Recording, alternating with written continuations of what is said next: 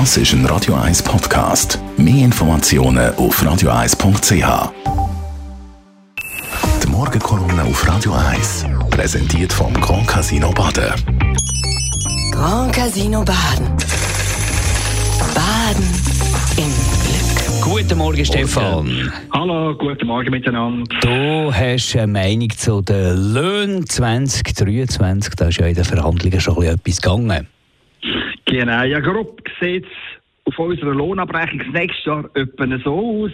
Bei denen, die im Büro arbeiten oder im Detailhandel, steigt der Lohn um etwa 2 bis 3 Prozent. 2 bis 3 Prozent, das gilt auch auf dem Bau oder auf der Bank. Und dazu gibt es noch da und dort eine Woche Vaterschaftsurlaub oder vielleicht eine kürzere Arbeitszeit.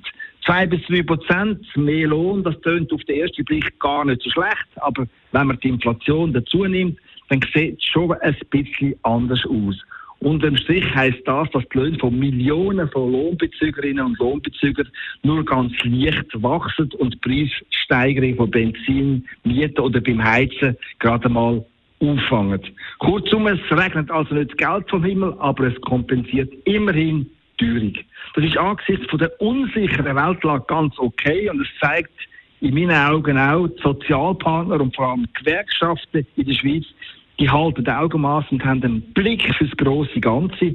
Denn man muss mal sehen, um uns herum, also in Europa, da haben wir eine Inflation von 10 Prozent. Das ist Gift vor allem für die Ärmeren äh, und äh, könnte durchaus für soziale Unruhe am einen oder anderen Ort sorgen. Und damit es bei uns nicht so weit kommt, haben wir alles Interesse, dass die Inflation möglichst schnell wieder eingedämmt wird und auf die normalen 2% abkommt. Ja, und da sind wir in der Schweiz mit unseren aktuell 3% gar nicht so schlecht unterwegs.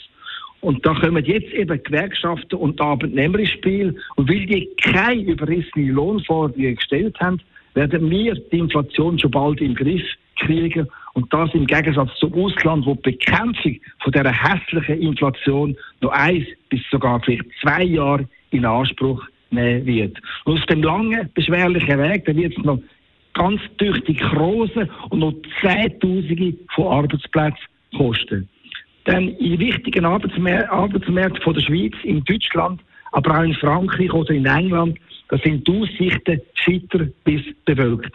Es ist doch so klar, dass diverse Länder in eine Rezession abdriften werden. Anzeichen für einen Niedergang, die gibt es sogar in Deutschland. Dort hat sich die Zahl der Kurzarbeiter in den letzten Wochen verdoppelt.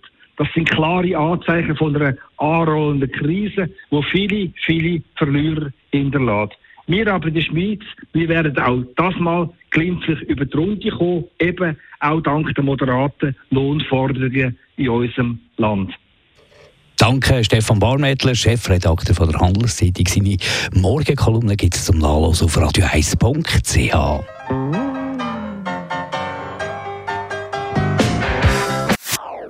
Das ist ein Radio 1 Podcast. Mehr Informationen auf radio1.ch.